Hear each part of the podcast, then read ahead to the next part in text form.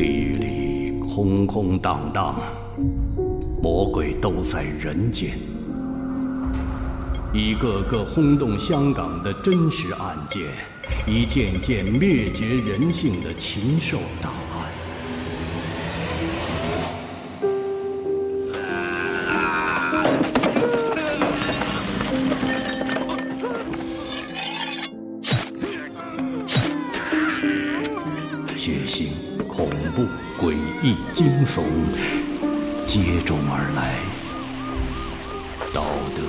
法律、人伦、生死，终极较量，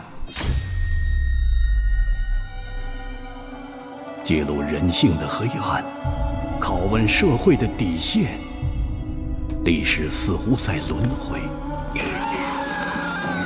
那些惊恐的尖叫声。永远在回荡。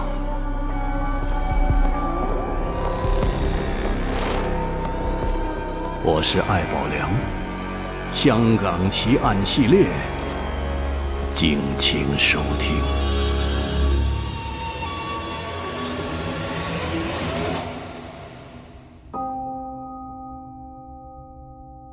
Hello，大家好，欢迎收听这一期的香港十大奇案，我是艾文。大家好，我是老罗。老罗，咱们今天香港十大奇案已经到第三期了啊。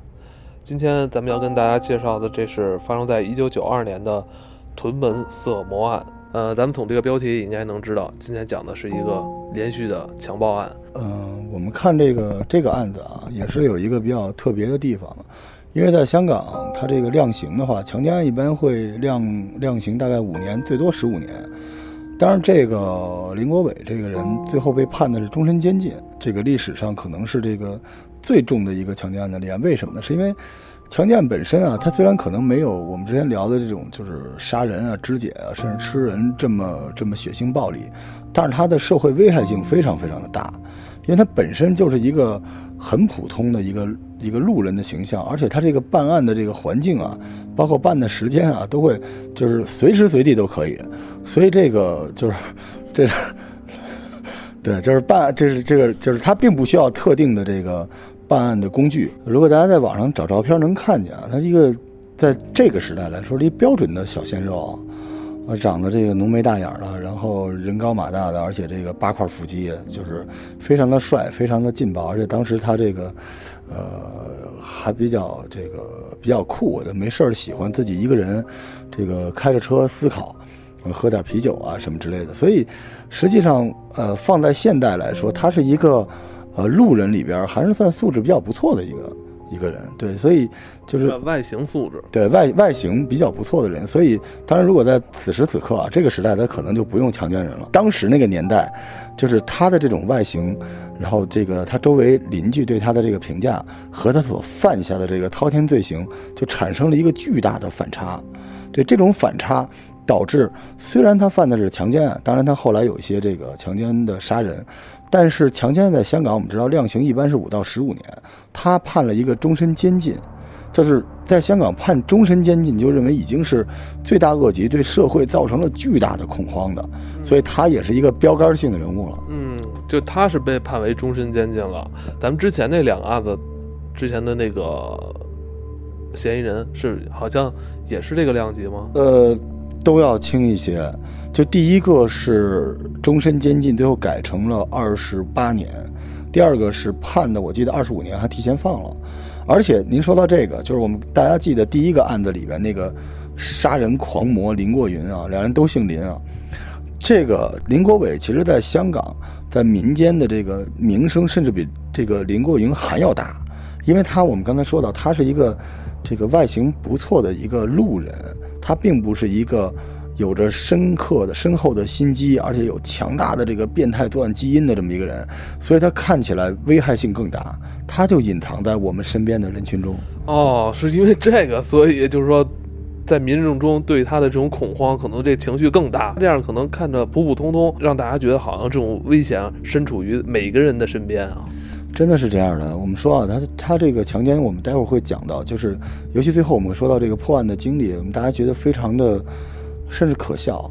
其实我们讲这个屯门这个色魔案，反过来讲也可以叫林国伟求爱记，因为实际上我们最后他破案的时候，他就是像这个当时著名的警探啊，就是我们后来电影里出现的吉哥王国基在去这个陈述的时候，啊，他表达他其实是非常寂寞，他需要有人倾诉，所以他可能用我们现在话说，他是一个社交障碍。所以当时他为了有人社交、有人倾诉，他就开始这个攻击人。而且其实他最后犯案，就是最终这个侦破他的时候，是因为他想和他最后一个强奸的一个受害者谈恋爱。他还是想有这种求偶的心态。对，所以我想提醒咱们现在的这个咱们听众中不乏年轻漂亮的女性啊，一个是夏天到了，是吧？大家这个出去穿着打扮啊。啊，稍微稍微稍微重视一些，稍微或者是场合时间是吧？咱要是说烈日当头是吧？您走在大街上，这这相对还好点是吧？咱别就是深更半夜的是吧？走走在阴阴暗小道，这就比较危险了。对，也也也不好说。那个十大奇案排第二就是 就是烈日当头啊，在闹市。这个这个一个是穿着打扮，还有一个我想跟大家说，就是现在那个小姑娘嘛，漂亮对吧？又有微信，喜欢撩人儿。这个一个姑娘认识四五个男孩子都那儿撩着，嗯，大家都没赶上这个林国伟。林国伟就是你对他稍微这个有个对视，然后人家不是跪舔你，人家就直接上上来了。对，所以这个就是为什么说当时特别可怕啊，就在这里。而且咱们私底下聊过嘛，就是在你看来，林国伟所犯下的这个强奸案，甚至强奸之后还要杀死这个被害人。呃，你觉得他整个的这个犯案过程时间非常短，而且犯案成本又非常低，不需要什么工具，是吧？对，我给大家讲一个细节吧，就是他第一次犯案，因为我们聊这种事情，总想看看他的他的起因。他第一次犯案，当时就是，嗯，把车停在路边，然后呢，喝着啤酒，看着星星月亮，然后这个时候他身边一辆车这个低速驶过，然后车的后座上坐着一个姑娘。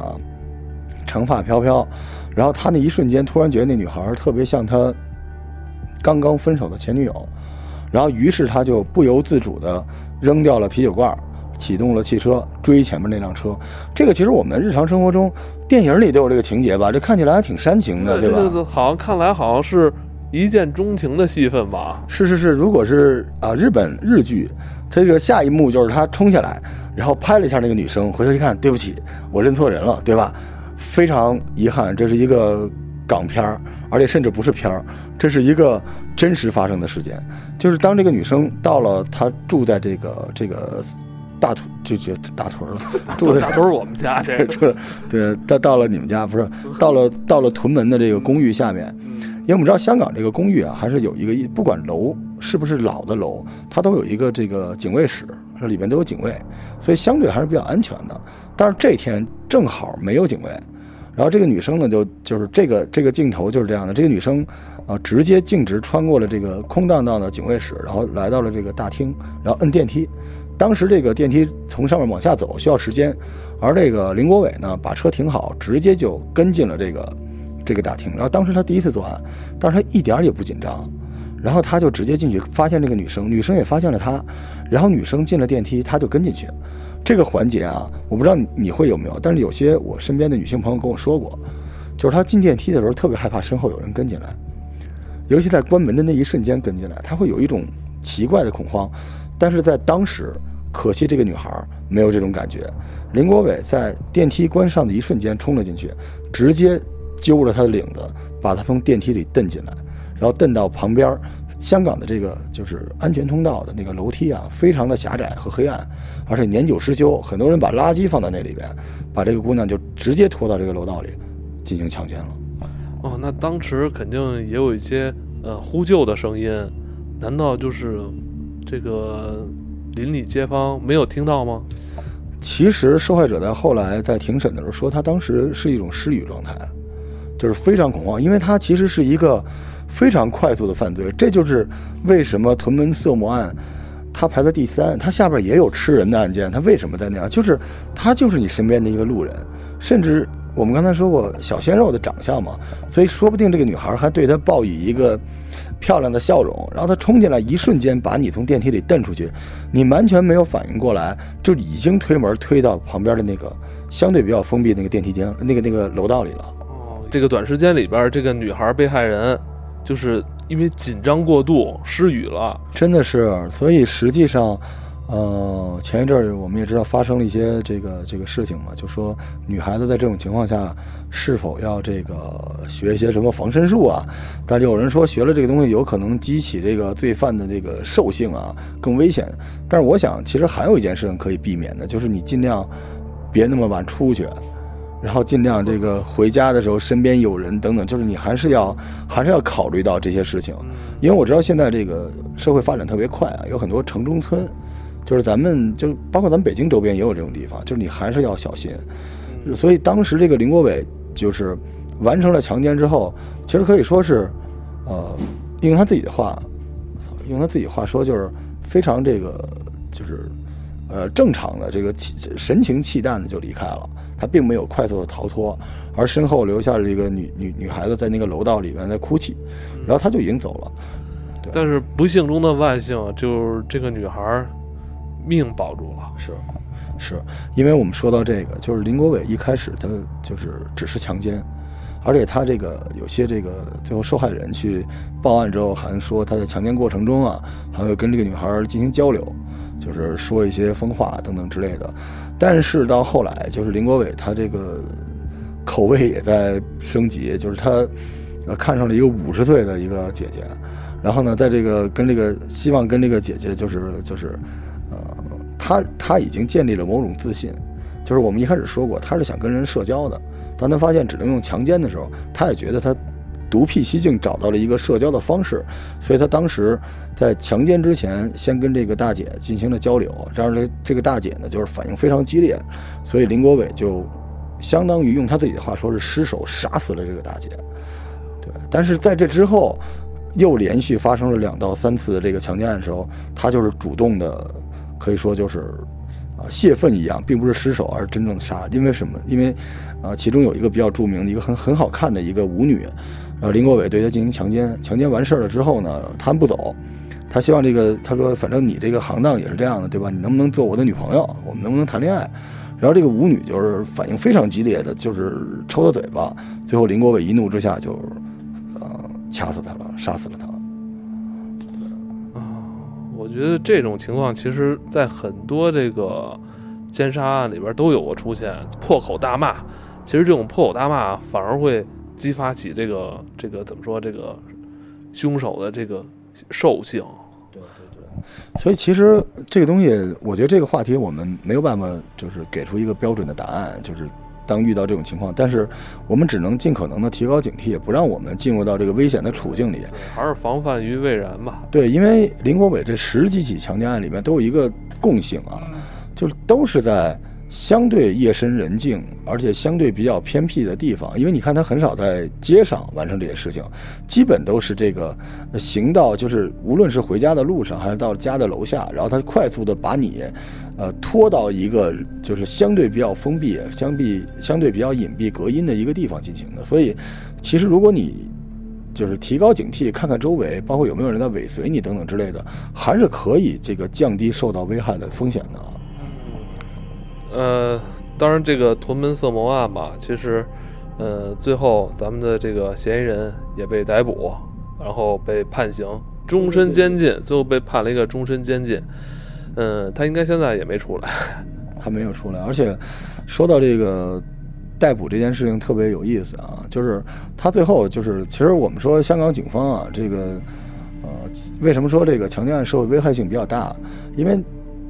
就是他并没有留下太多的这个这个证据啊，这个可以让大家去去甄别、去辨别他。所以，这个人其实整个强奸案长达数年，这十几个人就一直警察没有抓到他。但是最后怎么抓到他的？特别戏剧性。我们刚才说了，这个这个林国伟他是求爱，他非常希望能够呃谈恋爱，希望有人能够听他倾诉。所以他最后一个强奸案的受害者是一个女学生，啊，年轻靓丽。然后完成了强奸之后呢，他还安抚了女学生。然后当时这女学生可能也是非常害怕，加上年纪小，她也并没有做出过激的这种行为，所以就没有报案。所以这个林国伟，就就是他也能知道对方是否报案，对吧？因为在香港他是有那种公示的嘛，所以他就以为跟这个女孩是有未来发展的可能性的。他觉得好像是对方已经接受他了。是这样的，就是比如今天他强奸了她，然后明天他还会发个微信说“亲在吗”，就类似这样的，希望跟他建立一个这个暧昧的关系，然后想谈恋爱。然后但是这个女学生的，就是回了家之后虽然没有报案，但是跟他哥哥说了这件事情，然后他哥不干了，他哥报了案。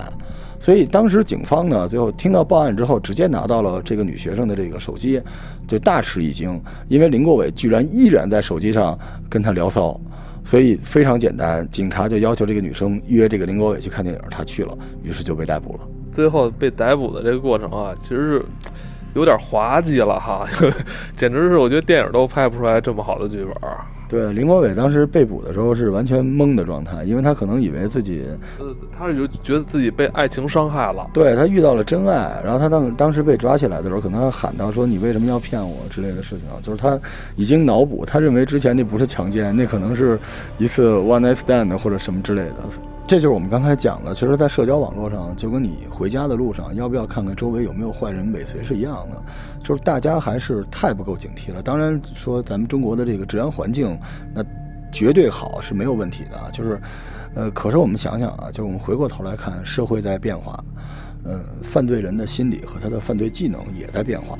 过去最变态的人是杀人，现在最变态的人可能已经是吃人不吐骨头了。